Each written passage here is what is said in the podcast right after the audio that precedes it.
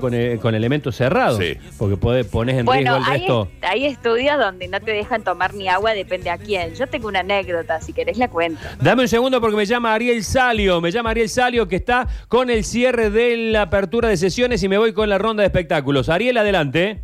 Así es, está en este momento Gozar hablando justamente de la oposición con respecto al discurso que dio el gobernador Juan Schiaretti. En este momento lo escuchamos un segundo y ya lo tenemos en privado nosotros.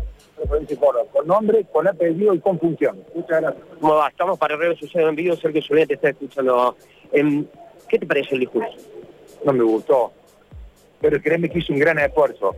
Porque porque la ciudadanía espera que la oposición no, no critique, ¿no? Sino que, que, que realmente critique cuando hay que criticar y sino que ponga el hombro.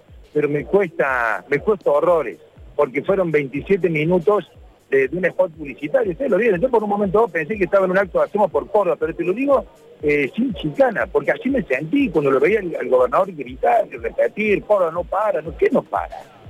Sí, no hubo ningún gran anuncio. No, no. En Córdoba no para la inseguridad, en Córdoba no para la pobreza. En Córdoba hasta el momento no para que no tenemos educación. Fue un año perdido, no nos explicó por qué perdimos el año completo. Nos solo- dijo que vuelven las clases, sí, sí, Bueno, 17, pero 19. nos tenés que explicar cómo vuelven las clases, de qué manera. Si vos estás en la calle más que yo, si vos pasas por los edificios escolares y están, ni siquiera han barrido a la vereda, han cortado un yuyo, ¿cómo piensan volver las clases? ¿Usted cree que en, en inseguridad nosotros necesitamos que nos digan que van a distribuir 2.000 chalecos y 100 motos? Está bien que le demos el pésame a los, a los familiares de los fallecidos por COVID, que está bien. Y siga sin darle el pésame a los familiares de Blas Correa, que el sábado se van a cumplir seis meses del más brutal asesinato a mano de la policía que se haya visto en Córdoba y en la República Argentina. ¿Hasta cuándo va a seguir Schiaretti negando la realidad? ¿Cuántos cachetazos más tienen que recibir para que una vez por todas venga y con humildad destaque lo que él cree que está haciendo bien, que seguramente hay cosas que se están haciendo bien, y pida disculpas por las que se hacen mal. No se puede seguir gobernando con tanta soberbia. Respecto a la vacunación, Bueno, yo, yo estoy preocupado, pero muy preocupado, y les pido a ustedes, no nos explicó por qué no se vacunó, y si se vacunó, no nos dijo que se vacunó. Estoy hablando de la máxima autoridad, no estoy hablando de un cuatro copas, es la máxima autoridad que tiene la provincia. El presidente de la Nación se vacunó y lo supimos. La vicepresidenta se vacunó y lo supimos. Acá en Córdoba, que es oscura, hasta para eso, no podemos saber si se vacunó y si no se vacunó, por qué no se vacunó. Y lo que es más grave, no podemos saber a quién están vacunando. Entra a las redes sociales, hay jóvenes de 20, de 25 años que no tienen por qué vacunarse y que se están vacunando. Los amigos del poder se están vacunando y se mueren los viejos, mi amigo, se mueren los médicos porque no distribuyen de manera transparente la principal herramienta que hay hoy para evitar la muerte, que es la vacuna. Y yo soy pro vacuna, no, no estoy jodiendo con la grieta. Lo que quiero decirles es que no basta con que me anuncien en un spot la semana que viene vamos a buscar eh, a, vacunar a los del sector. No, no, decime quiénes. ¿eh? Marcelo Cosar, enfermero. Pepito Flores, médico. Juan Pirulo, de 80 años. Demostrame que administrar la vacuna fijando las prioridades que ya están claras y a la gente que realmente se necesita vacunar, porque la vacuna hoy es vida o muerte. Y no me gusta que este gobernador joda con la vida o la muerte de la gente, porque la vacuna no es de él, ni de él ni de Alberto. Marcelo, eh, eh, Sergio, perdón, Marcelo te está escuchando si querés ampliar. ¿Qué tal, ¿Qué tal Marcelo Cosar? Muy buenos días. No, simplemente eh, este, este resumen de lo hecho, de lo, de lo escuchado en la apertura de sesiones, eh, es, marca claramente que eh, desde la oposición no están de acuerdo con este discurso. Eh, con respecto al- a, las, digamos, a, las- a las inversiones y a la deuda de la provincia, ¿se habló algo?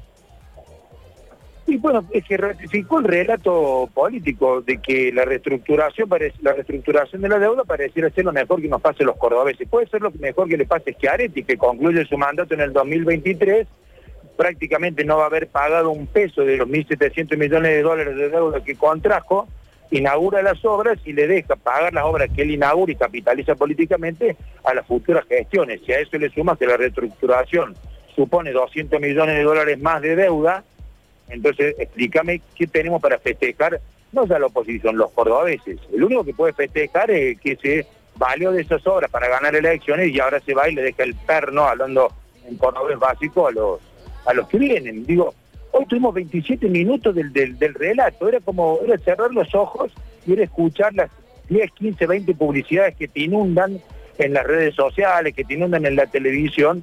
No hubo autocrítica, no hubo, pasaron seis meses y sigo esperando que le den el pésame y le piden disculpas a la familia de Blas Correa. Acá teníamos los padres, yo te invito a que le pidas acá, que, que te manden las fotos. Cortada en un 100% el puente 24 de septiembre. Eso, ingresar hoy acá fue más difícil que ingresar al Capitolio, aunque al Capitolio el otro día parece que fue bastante fácil. Sí, padre autoconvocado por la educación y cosas, y también son los que están reclamando afuera. Estaban afuera, ¿cómo no vas a hacer referencia? ¿Cómo no le vas a dedicar dos, tres minutos a explicarle a esos padres que no son de ningún partido político, que están preocupados de cómo vas a hacer para que efectivamente nuestros hijos estén sentados en las aulas del primero de marzo? Entonces, los temas de la gente, la agenda real, estuvo ausente una vez más en la palabra del gobernador, Bien. que hoy parecía que estábamos en un acto de Hacemos por Córdoba y no en la apertura de sesiones ordinarias en la legislatura de Córdoba, ¿no?